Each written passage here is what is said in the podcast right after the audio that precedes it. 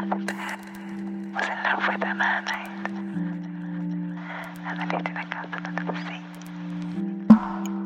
one day they went for a walk and they went to a haunted house and they saw a ghost.